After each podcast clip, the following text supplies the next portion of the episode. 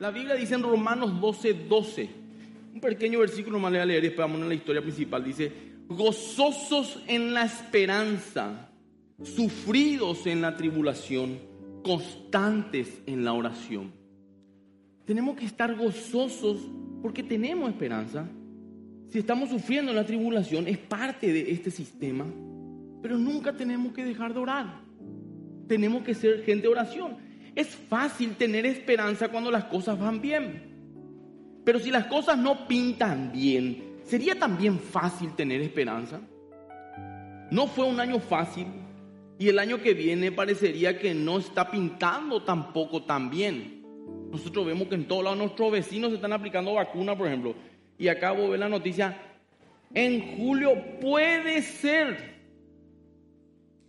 y decimos, Y en vez de avanzar, y no es culpa del gobierno, somos culpables, retrocedemos muchas veces. No es fácil tener esperanza en situaciones como vimos hoy y como le dije ya al comienzo, leyendo las noticias. No es fácil. Tenemos que cuidar mucho las cosas que vemos y cómo la vemos. Porque la manera en que miramos la vida determina cómo la terminaremos viviendo.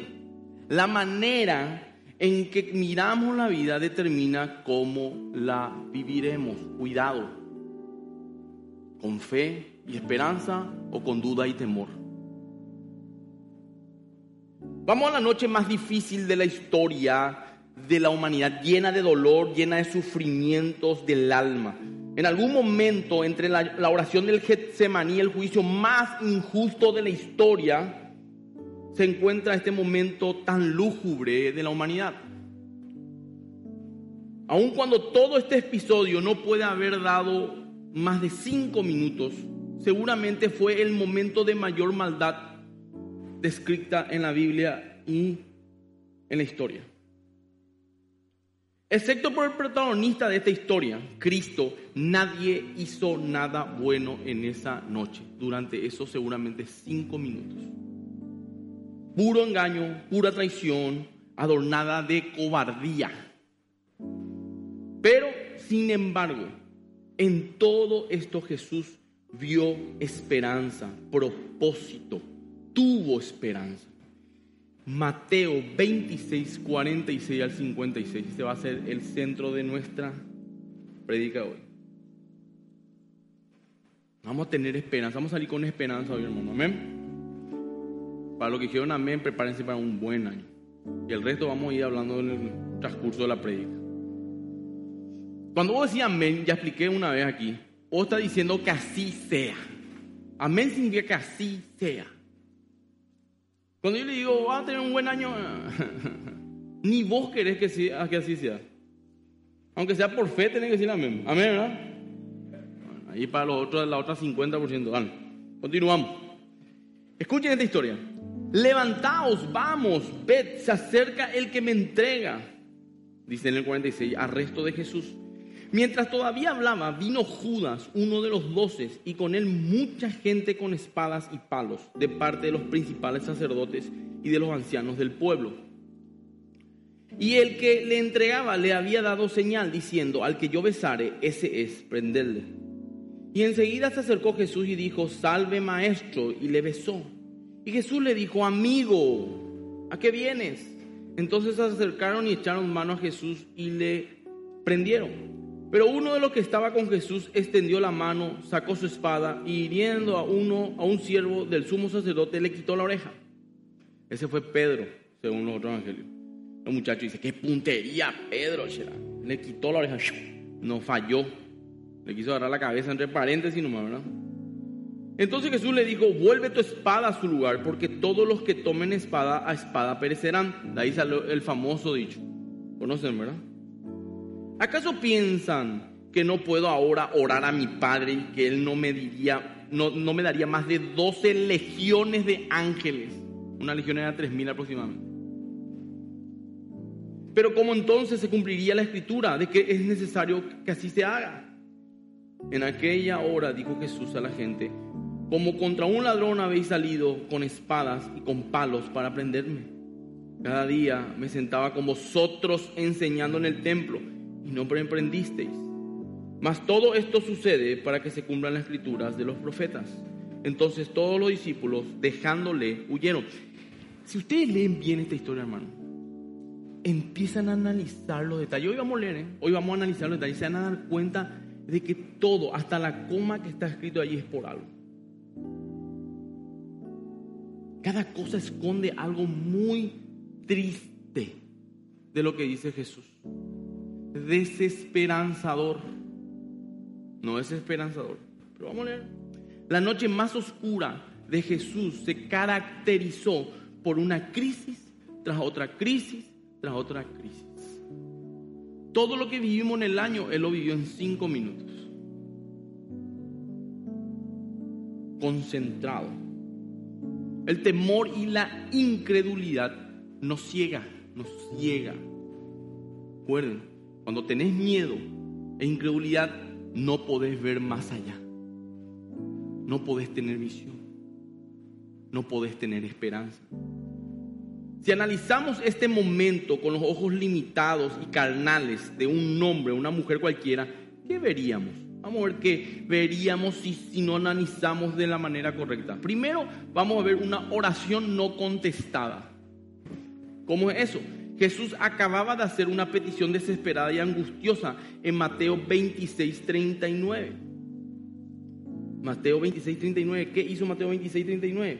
Él lo que dice ahí en pocas palabras es que le pidió a Dios que pase de él ese momento, esa copa. ¿Se acuerdan? O sea, quiero zafar en otras palabras.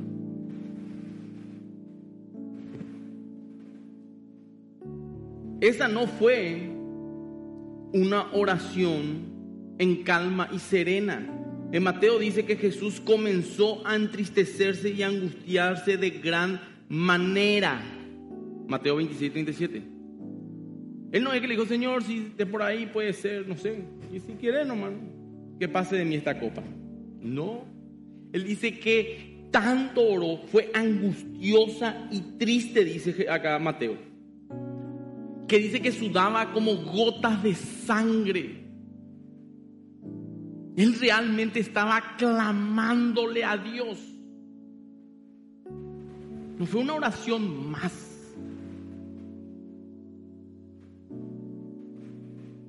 Dice que postró sobre su rostro, 26:39, y que era su sudor como grandes gotas de sangre que caían hacia la tierra, dice Lucas 22:44. Imaginen todos esos detalles que está describiendo estos momentos de los diferentes evangelios. Para magnificar realmente lo que estaba sufriendo Cristo en esa noche. La oración apasionada que él estaba teniendo. Y el cielo, ante esa oración tan fuerte, silenció. Ni una palabra callado. No se manifestó aparentemente su Padre. La oración quedó sin contestación aparentemente. Nuevamente, estamos analizando con los ojos carnales, como se. Segundo, veríamos ingratitud de la gente. Vamos a la escena, Mateo 26, 47 al 50. Vamos a leer otra vez esa parte. Dice así, mientras todavía hablaba, vino Judas, uno de los doce, su apóstol, y con él mucha gente con espadas y palos de parte de los principales sacerdotes y de los ancianos del pueblo. Y el que entregaba les había dado una señal diciendo, al que yo besare, ese es prenderle.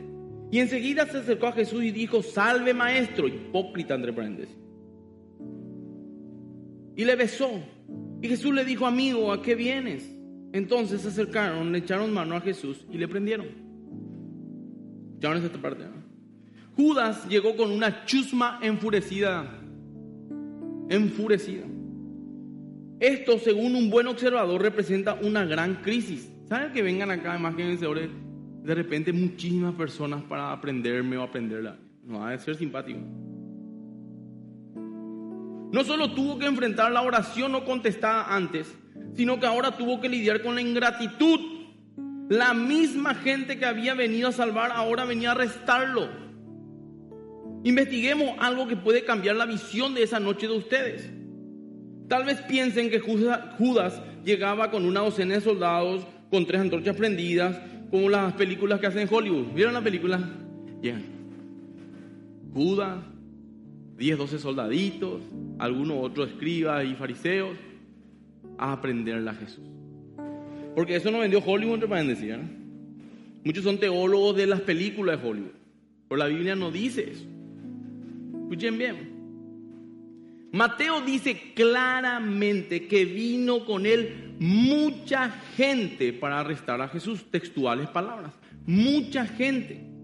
Juan es más específico y el término que usa es de una compañía de soldados que está en Juan 18.3. Anoten nomás, no vamos a ir ahí, pero lean. Compañía de soldados.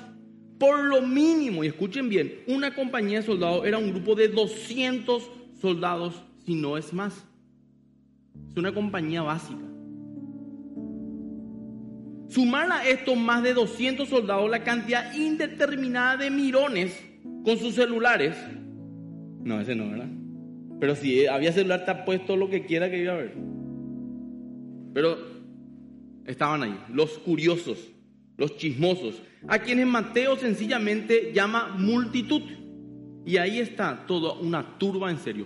200 soldados, una cantidad indeterminada de chismosos, más los fariseos y escribas. Eso habrá sido un espectáculo. Aquí no hay 200 personas. Imagínense. No eran 10 soldaditos con antorcha, tipo cuando se van a buscar la Frankenstein. No, no, era así. Turba, dice. Compañía, multitud.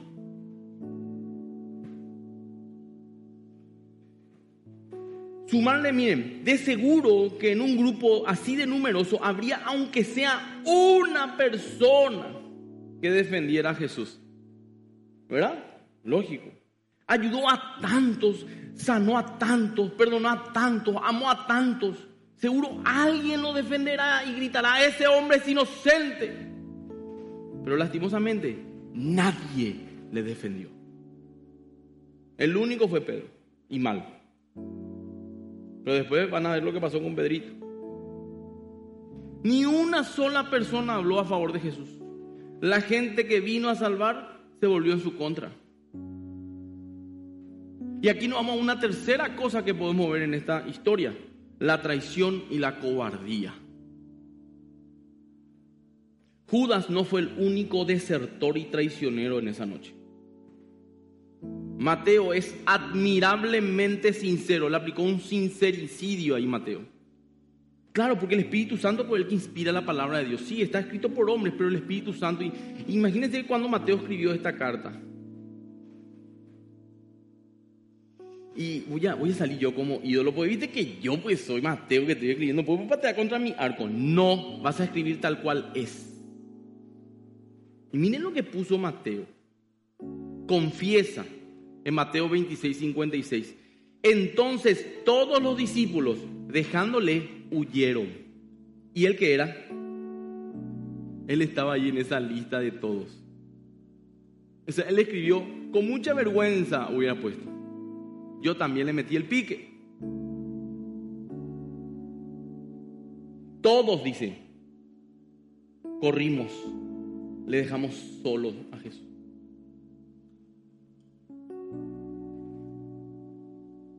Una palabra tan corta, todos, está repleta de dolor. Juan huyó, Mateo huyó, Simón huyó, todos lo hicieron. Todos juraron lealtad, sin embargo todos huyeron. Mirando desde la gradería, todos vamos a ver traición. Eso es una traición, una cobardía. Los discípulos lo habían dejado, el pueblo lo había rechazado y Dios no lo había oído. Imagínense la situación de Jesús.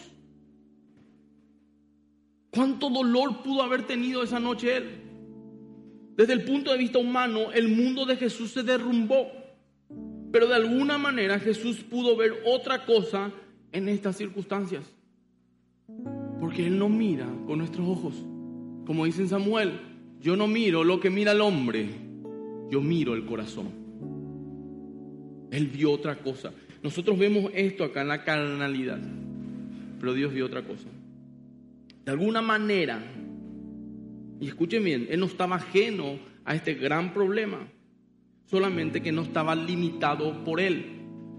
Jesús no estaba ajeno a los problemas, pero esos problemas no le limitaban ver con esperanza las cosas. ¿Por qué nosotros sí, siendo hijos suyos, nos limitamos cuando viene un problema y dejamos de ver más allá? De alguna manera Él fue capaz de ver bien en el mal, propósito en el dolor y la presencia de Dios en medio de los problemas. ¿No vendría a ver también, así como vio Jesús, usar una visión diferente de las cosas, ver esperanza, tener esperanza en medio de una situación difícil de nuestras vidas? Nosotros tenemos también oraciones no contestadas o no. ¿Cuántas veces ya oraste por el tema y no hay caso? ¿Cuántas veces oraste por él o por ella? Y Dios no se manifiesta aparentemente. ¿Cuántas veces oraste para que este año, a pesar de la situación, Dios te guarde, pero parece que no escuchó?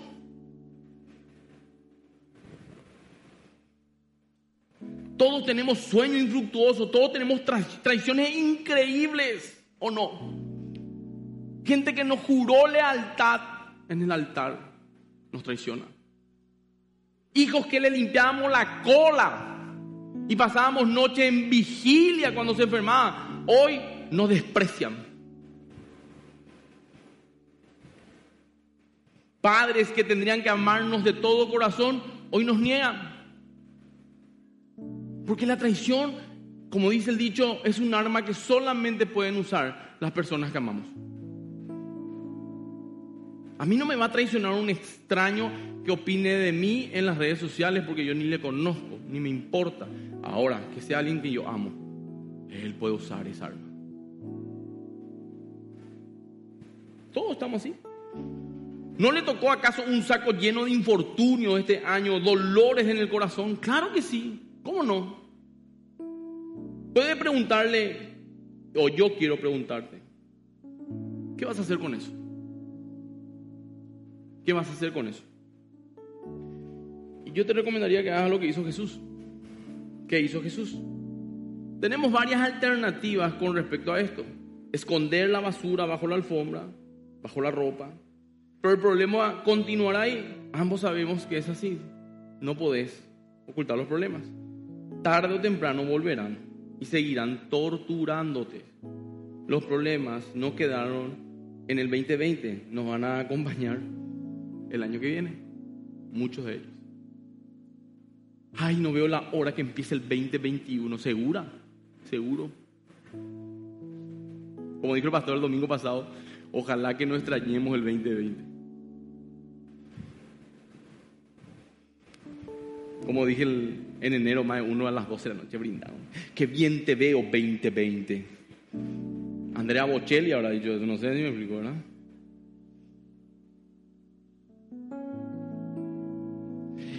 Llega a las 12 en punto y todas mis cuentas van a desaparecer por arte de magia. Se quedan en el 2020, ¿verdad? Sí, ¿verdad? A las 12 y un minuto va a tocar el timbre del desgracia.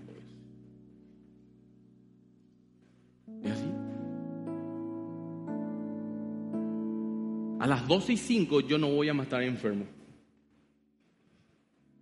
No es fácil, ¿eh? Pastor, por tu predica es tener esperanza. Esperanza. Vamos a tener esperanza. Pero no por tener esperanza tenemos que ser ajenos a la realidad. Pero eso vamos a hablar enseguida. Tranquilo. ¿Por qué no seguimos el ejemplo de Cristo? Aprender a tener esperanza en los tiempos malos. Esto fue lo que hizo Jesús. Nadie tiene esperanza en los buenos tiempos. Uno ejercita la esperanza cuando las cosas están mal. ¿Me explico?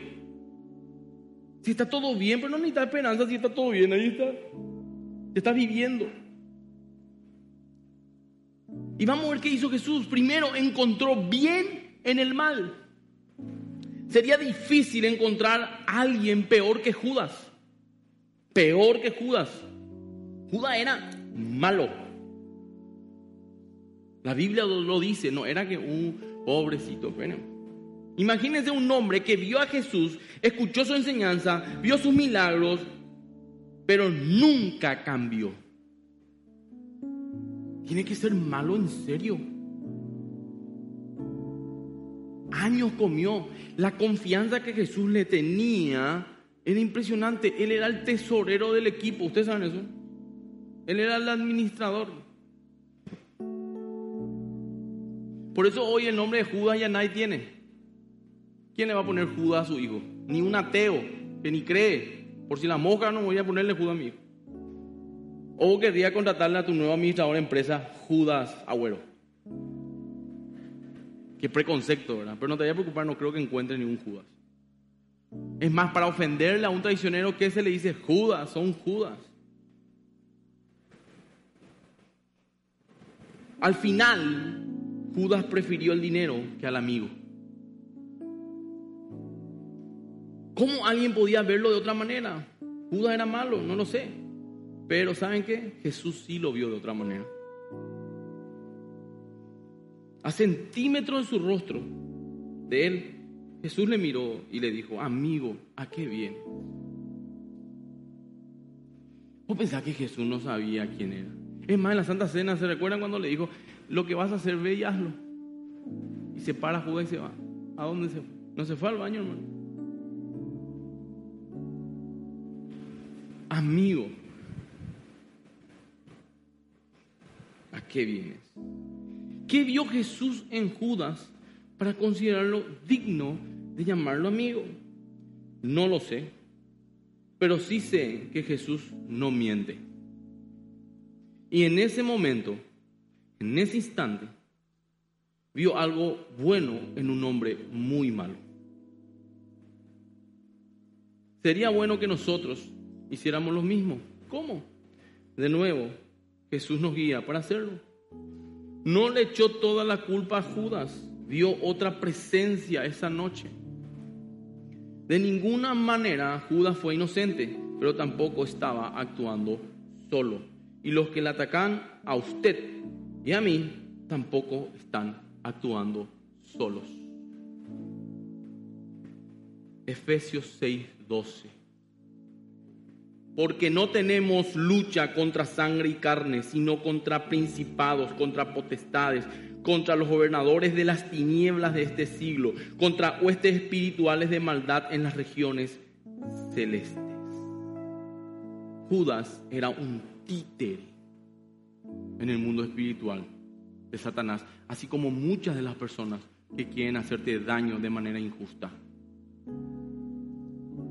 Cuidado no está solo. La batalla la libramos de rodillas, orando. Lo que lo traicionan son también víctimas de un mundo caído, traumas, problemas. Nadie es lo que es gratis, dice mi mamá siempre. Hasta mi libro, pues, algo tuvo que haber pasado o algo tuvo que haber hecho.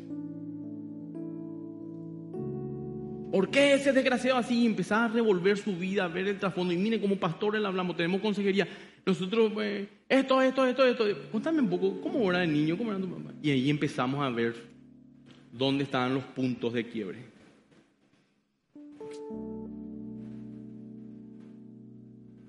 Donde dejó puertas abiertas en su vida para permitir al enemigo entrar y destruir todo lo que se pueda. Jesús encontró suficiente bien en la cara de Judas para llamarlo amigo y puede ayudarnos a nosotros también a hacer lo mismo con los que nos ofenden y en las situaciones difíciles. Ya expliqué mil millones de veces, no implica, amigo, veníamos a ser mejor amigo y no, orar por esa persona. Saber también que esa persona está seguramente siendo usada por un enemigo pero que el hecho de que esa persona te quiera dar el mal y hacer el mal no quiere decir que el propósito de Dios en tu vida no se vaya a cumplir. Porque Jesús es el nombre sobre todo nombre. Ustedes piensan que esto no estaba en los planes. Le tomaron de, sorpresa a Dios.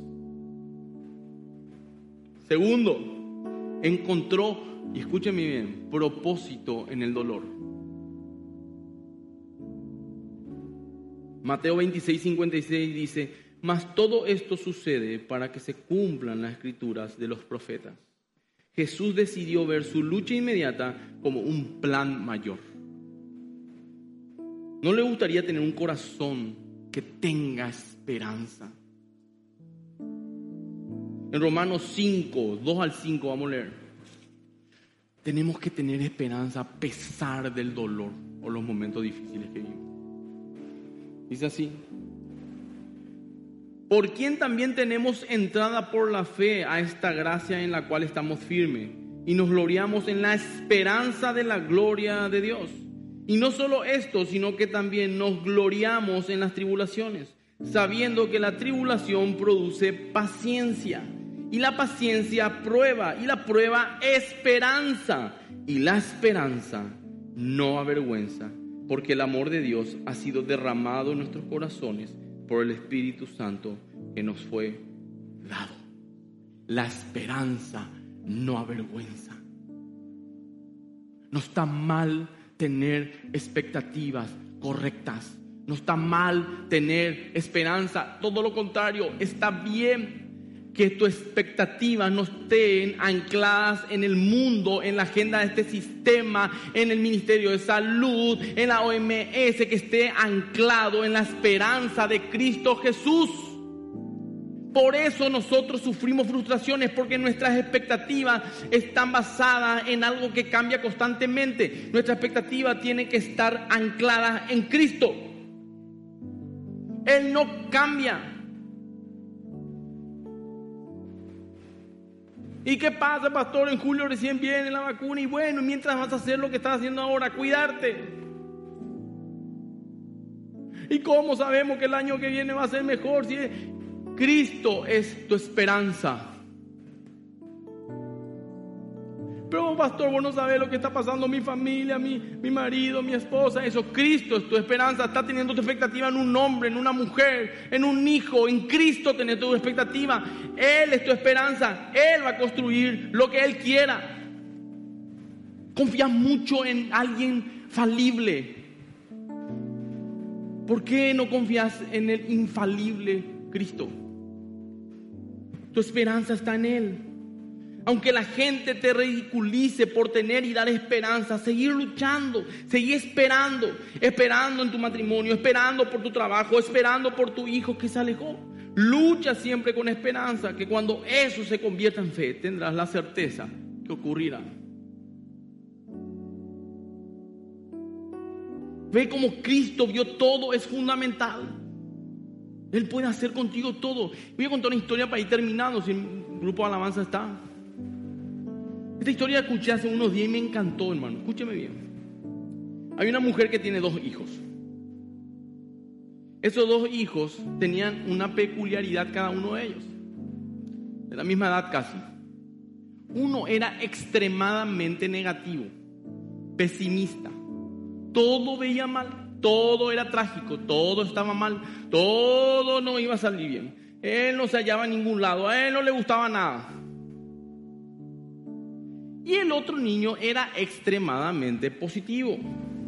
Él tenía esperanza, él tenía expectativa, él creía que todo iba a estar bien. Él, esto, él, aquello, esa año la historia. Todo era color de rosa, todo era bueno, todo era lindo. La mamá, como una madre responsable, quería enseñarle que no es así siempre en la vida. Al niño que era negativo le quería decir, cierto, la vida no es fácil. Pero no todo es malo en la vida. Hay cosas buenas que nos pasan, hay momentos felices, hay momentos de alegría. Y al niño positivo le quería decir, mira, todo bien, me encanta que sea buena onda, que sea positivo, pero también quiero enseñarte a pasar momentos difíciles. Que no todo es perfecto, que va a haber momentos muy complicados. Entonces una noche esta mamá se va y compra dos regalos mientras los niños dormían. Por Navidad y se va a comprar una hermosa bicicleta y se va y compra una caja y mete dentro de la caja estiércol, excremento y le envuelve como regalo. Pone ahí en la sala, en la bicicleta pone el nombre del niño negativo del que era siempre pesimista. Y en la caja que tenía el estiércol pone el nombre del niño positivo. Para enseñarle que al negativo va a haber momentos buenos, como una bicicleta. Y al negativo que no siempre es así. Se despiertan a la mañana, los niños se van y ven el niño negativo, el que era pesimista, ve su nombre en la bicicleta. Y por unos segundos él se vuelve feliz. Dice, wow, una bicicleta. Pero al momento exacto dice, no, yo no me voy a subir a esa bicicleta. ¿Y por qué? Le dice su mamá. No, si yo me subo, me voy a caer. Si me caigo, me voy a romper los dientes, los labios, me voy a raspar. Yo no me subo nunca a esa bicicleta. Sí o sí, me voy a lastimar. Y el niño positivo que tenía la caja de estiércol se va, rompe el estiércol, abre así y ve estiércol excremento. Y levanta su rostro y empieza a correr por la casa, empieza a buscar, empieza a buscar, se va al patio, se va a las piezas, se va a todos lados, se va a la sala, empieza a buscar. Le dice su mamá, ¿qué te pasa? Le dice, ¿qué está buscando? Le dice, el caballito, mamá. Porque si hay estiércol ahí, quiere decir que el caballito está por ahí. Tiene que haber un caballito. Hay estiércol, mamá. Se habrá escapado nomás. ¿Dónde está el caballito? Cuando la vida te da estiércol, ¿Qué ves? ¿Qué buscas? ¿O te quedas con la caja? Como cristianos, ¿qué buscamos cuando la vida nos da una pandemia? Cuando nos da dolor. ¿Podemos ver que detrás de eso puede haber algo más grande y mejor? Cuando hay dolores de parto, es, dolorosísimo. Dice que un dolor de muela puede compararse. No sé si es cierto, yo no soy mujer, pero nunca experimentarlo. El dolor de muerte puede ser. Pero ¿qué viene después de ese dolor de parto? La bendición más grande que te puedo imaginar. Este año, y a muchos de ustedes seguramente las circunstancias le entregaron una caja llena de estiércol. ¿Te quedaste solamente con lo que viste? ¿O estás buscando qué hay detrás? Estás mirando con esperanza la vida. ¿Viste un problema o viste una oportunidad? ¿Estás viendo con tus ojos carnales o estás viendo con los ojos de Cristo? Que detrás de todo lo que estás viviendo y viste hay un propósito más grande. ¿Cómo estás viendo la vida? ¿Cómo estás viviendo este momento difícil de matrimonio? ¿Cómo estás viviendo estos momentos de abandono del hogar seguramente de algún hijo y no precisamente yéndose a otro lado? Estás declarando que cuando Él vuelva va a ser un servidor de Dios. Estás creyendo que Dios le está guardando y formando a pesar de su rebeldía. ¿Cómo estás viviendo este momento de enfermedad? La gente ve en vos esperanza. Estás inspirando a otros hasta que Dios te sane. ¿Y si Dios no quiere? Él no tiene el control, Él no maneja los caminos. Y si Dios quiere, gloria a Él. Qué triste es tener tanto miedo para después darte cuenta que no pasó lo que temiste. Que va con altura todos los momentos. Yo no sé qué va a pasar el 2021. Es más, hoy podemos decir oficialmente que nadie más sabe qué puede pasar el 2021. Se van a quedar en la quiebra, gracias a Dios, todos los brujos y eso que echan suerte aunque pueden tener su mejor momento también. Qué duro que son la gente que se van, qué tontas son la gente que se van junto a ellos. ¿Quién puede saber? Pero ¿saben qué? Mi Dios ya está ahí esperándome. Y Él sí sabe. Y Él sí tiene el control de todo. A Él no se le escapa nada. Como siempre decimos, no tengas miedo de dejarle un futuro incierto a un Dios conocido. A Dios no le sorprende lo que va a venir. A Dios no le asusta lo que vas a pasar. Dios tiene el control de todo. Dios sabe todo. ¿Vos qué tenés que hacer? Vivir con esperanza. Anclar tu expectativa en las promesas de Dios, no en el mundo, no en un hombre, no en una mujer, en Dios. Él no falla. Él nunca se equivoca. A él no, le pasó desapercibido. Aunque no te conteste aparentemente tus oraciones, es porque él está trabajando igual.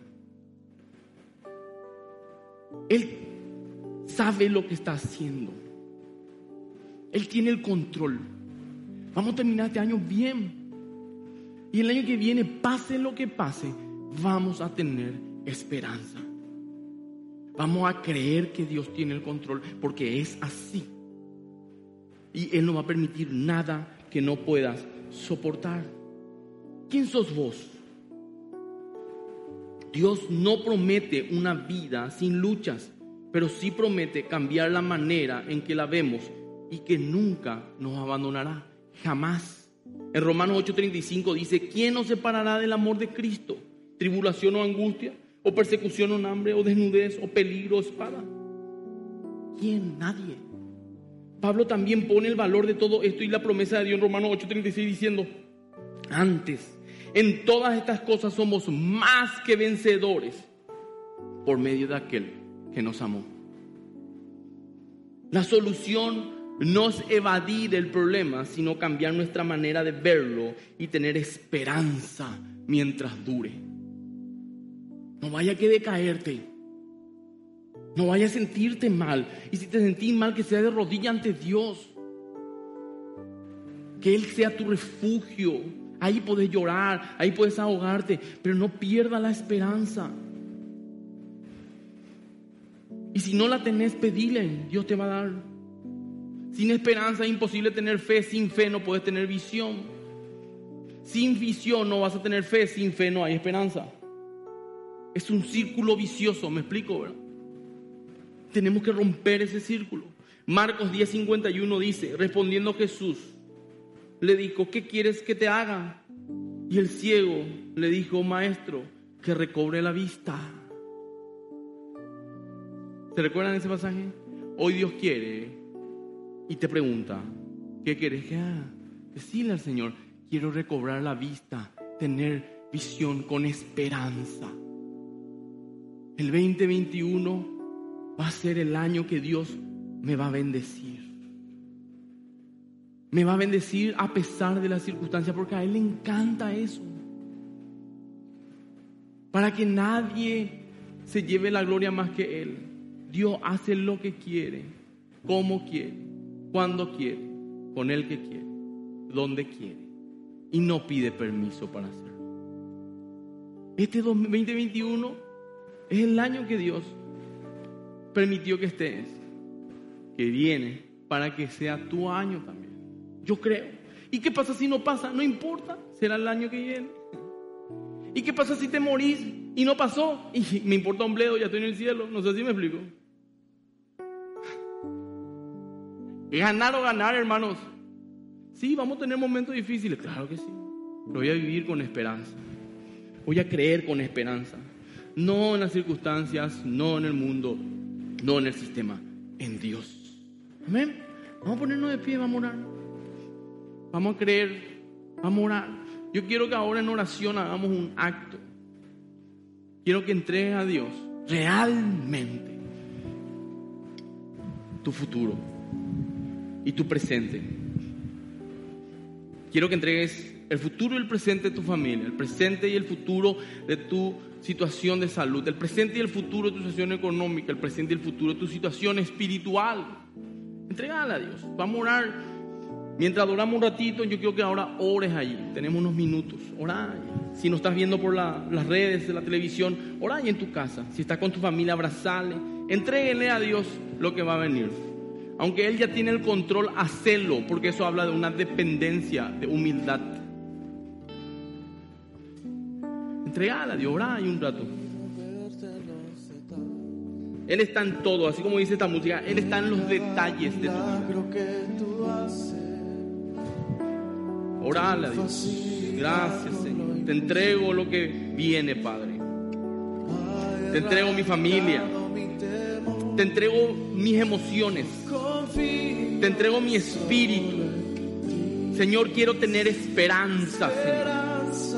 Ayúdame a tener expectativas ancladas en ti, no en el hombre, no en la empresa, no en los negocios, no en los gobiernos, en ti.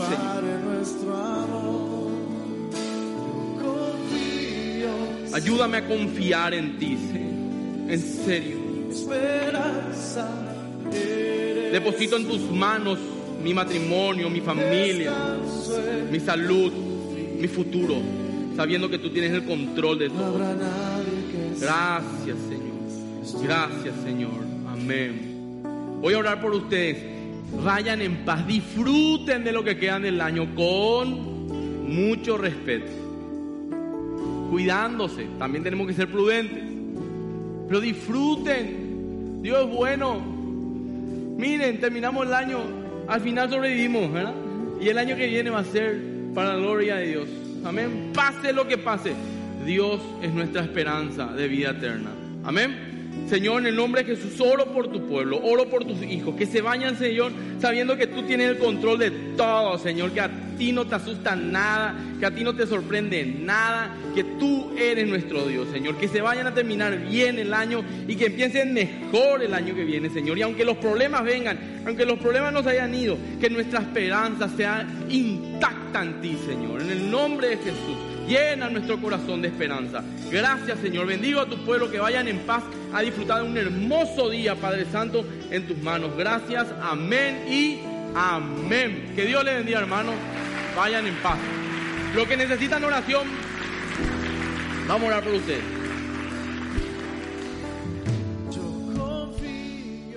Hola, soy Adolfo Agüeros Gay y este fue un mensaje emitido por la iglesia Más que Vencedores en Asunción, Paraguay. Puedes seguirnos en nuestras redes sociales, donde buscamos animarte a crecer en tu relación con Dios.